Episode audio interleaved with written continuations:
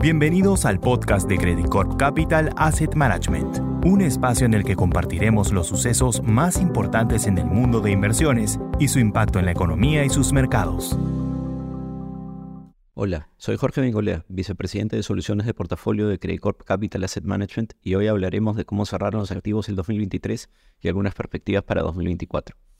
2023 cerró con importantes expectativas para lo que será el año que empieza como primera y más importante, la dejada por la FED en su última reunión de política monetaria del año pasado, donde aseguró el final del ciclo alcista de tasas y abrió la puerta para entre 3 y 4 recortes de tasas durante el 2024. El mercado ya había avanzado con esta expectativa y con la clara señal dejada por la Fed, ahora se espera entre 5 y 6 recortes de 25 puntos básicos en la tasa de referencia, llevándola a un nivel alrededor de 4%. Pese a esto, la duda sigue estando en cuándo iniciará ese ciclo de recorte de tasas de interés, ya que la economía continúa mostrando fortaleza por ahora, alejo pronto inicio del tan esperado ciclo bajista de tasas.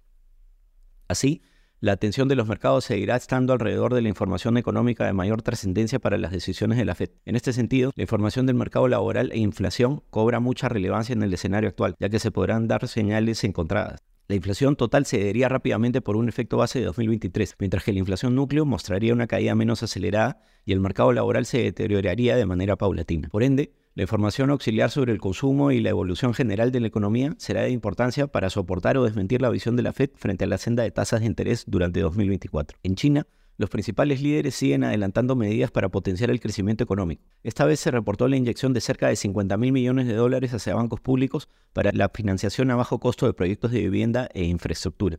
En línea con esto, para 2023 se reportó la mayor ayuda dada a bancos regionales por parte de diversas provincias chinas. Las menores tasas de interés y la caída en los márgenes amenazaron la posición de diversos bancos, lo que podría haber generado presiones sobre su sistema financiero. En cuanto al nivel de precios, persiste el escenario de deflación tanto entre consumidores como productores, lo cual reflejaría las deficiencias en materia de demanda interna y amenazaría el objetivo de potenciar el crecimiento económico vía mayor consumo privado. Al respecto, para 2024 se esperan nuevas medidas por parte del Banco Popular de China, ya sea en forma de inyección de liquidez o movimientos en sus tasas de interés. No obstante, la materialización de tales medidas dependerá del diferencial de tasas de interés con regiones como Estados Unidos o Europa. Por su parte, los precios del petróleo volvieron a caer en diciembre, pese a los anuncios de recortes de producción hechos por parte de la OPEP a los ataques hutíes sobre petroleros en la región del Mar Rojo y a los menores envíos de petróleo libio. Al parecer, menores perspectivas de crecimiento económico y un aumento en la producción de países fuera de la OPEP Plus estarían pesando sobre los precios. Pasando a activos líquidos, en diciembre la renta variable y la renta fija tuvieron desempeños positivos, rindiendo 4.8 y 3.9% respectivamente, de modo que el mercado continúa la tendencia alcista que inició en noviembre. Además del efecto estacional y el temor, entre comillas, de los inversionistas por quedarse fuera del mercado, el factor fundamental detrás de la subida estuvo asociado a la fortaleza de la economía norteamericana al alivio respecto al riesgo inflacionario, ya que, como mencionamos, la Fed ya no subiría más su tasa de referencia. Las tasas a 10 años cerraron en 3.88% el 2023, sin cambio frente a cómo iniciaron el año.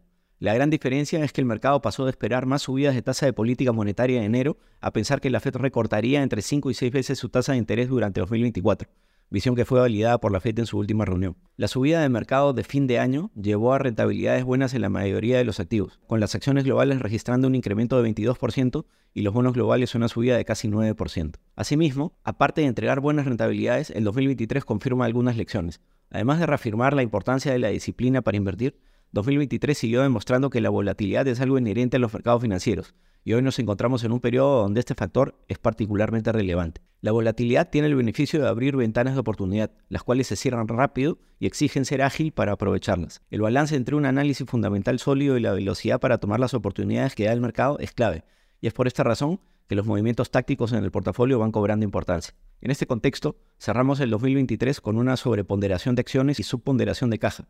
En los primeros días de enero tomamos ganancia de las rentabilidades de diciembre en renta variable, pero de acuerdo con la evolución del sentimiento de mercado y datos macroeconómicos, veremos de retomar la sobreponderación en acciones durante el mes de enero. En renta fija, dada la ampliación tan rápida de los spreads crediticios de high de Estados Unidos vista a inicios de año, hemos decidido cerrar la subponderación que manteníamos y llevarla neutral. Finalmente, el riesgo de duración en los bonos no es particularmente atractivo a estos niveles de tasa, pero 2024 parece ser el año en el que las tasas de interés finalmente caerán decididamente, ayudando a recuperar el rezago generado por la subida de tasas del 2022 y la estabilidad mencionada en 2023. Gracias por su atención. Hasta la próxima. Credit Corp Capital Asset Management